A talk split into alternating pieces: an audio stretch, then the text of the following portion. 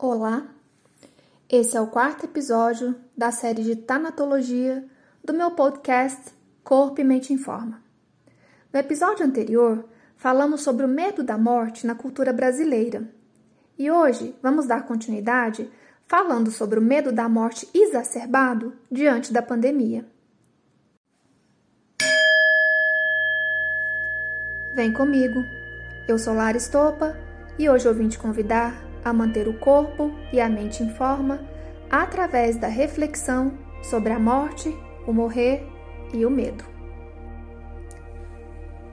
E quando a gripe passa, a peste negra, a varíola, a cólera, a gripe espanhola, a gripe suína, entre outras, o que fica, para além do ressentimento e do espanto, é o puro medo da morte. Você já parou para pensar sobre o contexto atual? Diante da pandemia causada pela Covid-19? É uma pandemia que colocou a população mundial em alerta, frente a um perigo que é invisível aos olhos.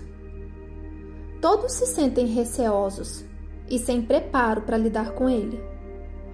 Aqui estamos falando de incertezas futuras, diante de uma cultura que não disponibilizou para nós, simbolicamente, um repertório para lidarmos com esse medo.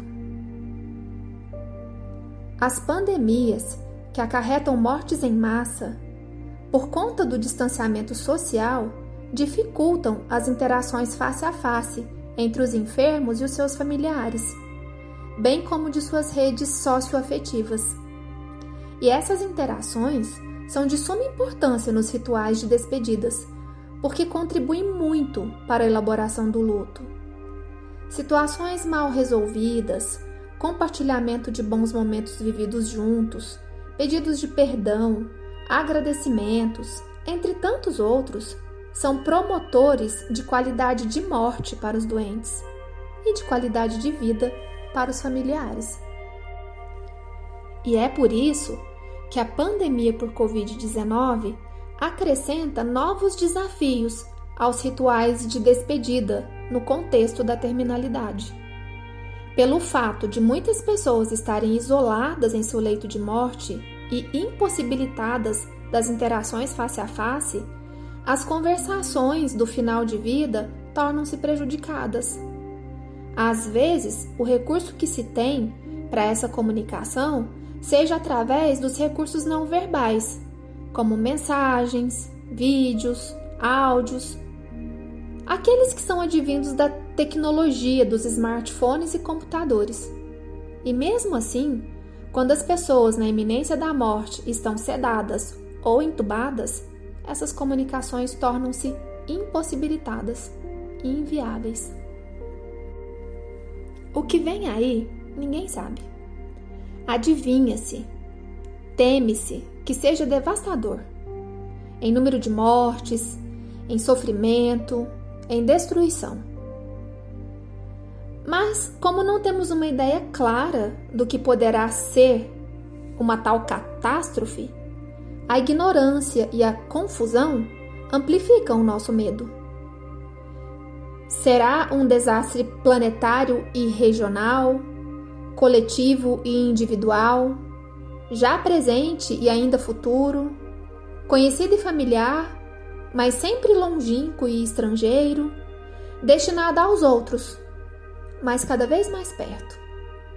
Não é o simples medo da morte, é a angústia da morte absurda, imprevista, brutal e sem razão, violenta e injusta. Rebenta com o sentido e quebra o nexo do mundo.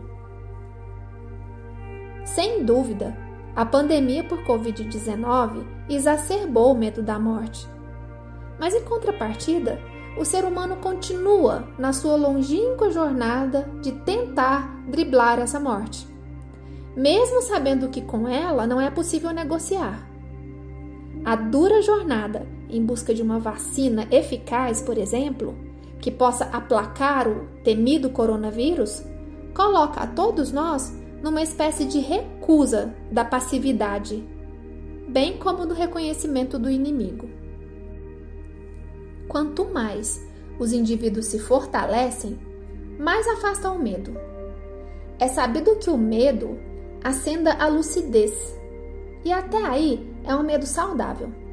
O problema é que ele também encolhe o espaço e submete os sobreviventes da pandemia a uma minúscula bolha que aprisiona e confunde.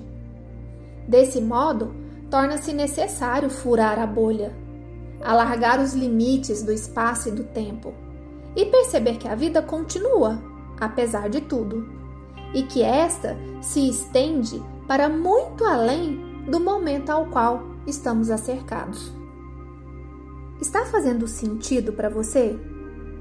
Então fique ligado, que no próximo episódio falaremos do medo de acordo com os aspectos religiosos. Fique bem. Fique em paz.